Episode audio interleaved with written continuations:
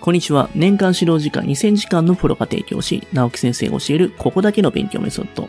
今回はですね、6年生で伸びるための5年生での学び方についてお話しようかなと思います。それではやっていきましょう。まず、5年生でやっておくべき過去問対策はありますかっていう質問なんですけれども、6年生ではなくて、5年生のこの時期にやるべき過去問対策があるのをご存知でしょうか？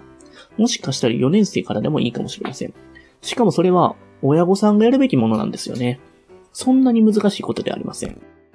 ご説明会に行ってきて、実物大の過去問をもらってくるだけなんです。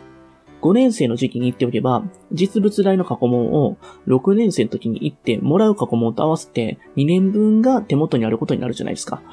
4年生の時から行けば3年分になります。ただし、学校説明会に行けば必ず問題を配ってくれるわけではないので注意してください。えそして、え説明を加えますと、6年生の2学期以降になると過去問対策をします。え通常は市販の過去問で演習します。しかし、これは再編集されたもので、行間などは詰まっていますし、紙のサイズも若干違います。え特に大事なのが算数です。どこに計算をすればいいのか、回答用紙はどうなっているのか、余白はどのぐらいあるのか、これは市販の過去問では確認できないんですよね。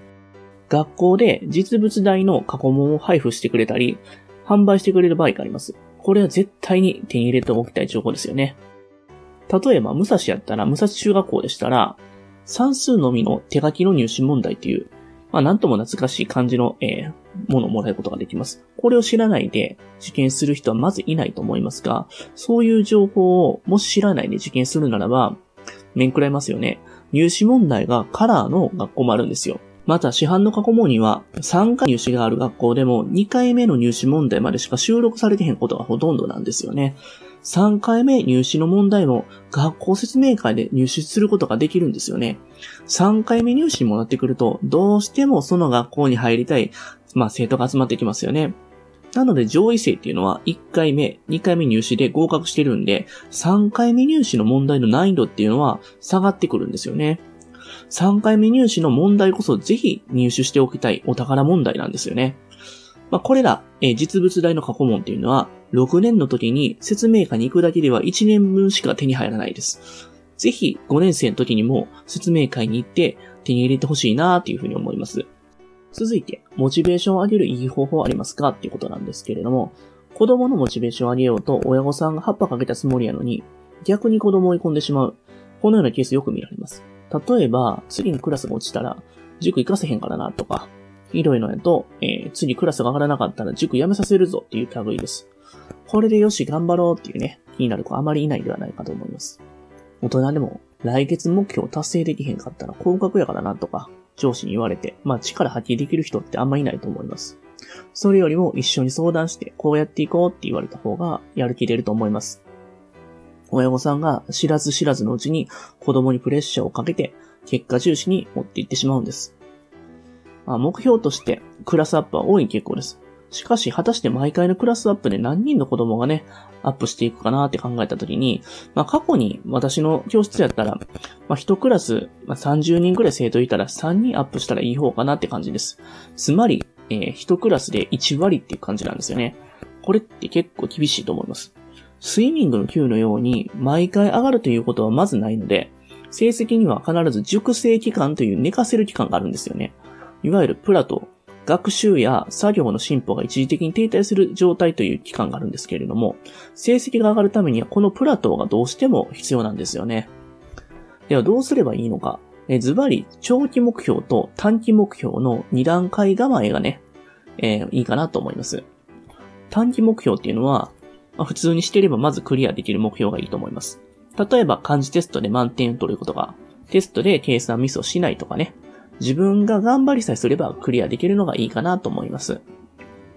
偏差値60を目指すなど、具体的な偏差値を目標にする親御さんもいらっしゃいますが、偏差値はテストの平均点に左右されがちなので、実は結構難しいんですよね。ただ、長期目標はそれでいいかなと思います。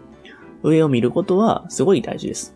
しかし、短期目標は乗り越えられるものを与えてください。それが子供のモチベーションアップへと繋がるので、え、気をつけた方がいいかなと思います。えー、続いてなんですが、うちの子は先生に質問ができません。どうしたらいいですかってことなんですけれども、まあ、親御さんからよく先生に聞きに来なさいと言っても、子供が恥ずかしいから嫌だと反抗して質問できないんですっていう相談を受けます。そういう相談を受けたときどうしたらいいのかってことなんですけども、まあ、5年生の女子だとなかなか質問しづらいかなと思いますが、6年生以降となると、吹っ切れた方ように女子の方からね、質問が増えます。むしろ男子の方がシャイな子が多いんで、まあ、質問するぐらいだったらやめたるぐらいのね、人もいます。シャイの子が質問できるようにするにはどうしたらいいのかっていうことなんですけども、実際には子供が自分の意思で、よし、質問に行こうというケースはね、ほぼほぼないかなと思います。やはり親御さんと、まあ、塾とかね、家庭教師の先生との連携プレイが必要かなと思います。ここは親御さんが勇気振り絞って、まあ、先生にね、電話とかね、相談してみてください。まあ、結構僕らは、まあ、教えることを職業にしてるんで、まあ、質問されることは、ね、好きなんですよね。まあ、ちょっとね、教えすぎもね、えー、弊害になるかなと思うんですけれども、まあ、普通にね、こういう質問来てくれたらね、えー、めちゃめちゃ喜んで、えー、返すと思うのでね、ぜひね、質問してみてください。まあ、結構ね、初めが大事なので、1回できると2回目は楽ですと。そんな風に、まあ、塾とかね、家庭教師の先生もね、うまく活用した方がいいんじゃないかなと思います。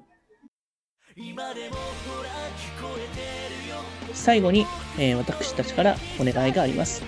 こちらの番組の配信を聞き逃さないためにも、各ポッドキャストでの登録やフォローをお願いいたします。ご意見、ご質問につきましては、説明欄にある、番組ホームページよりお問い合わせください。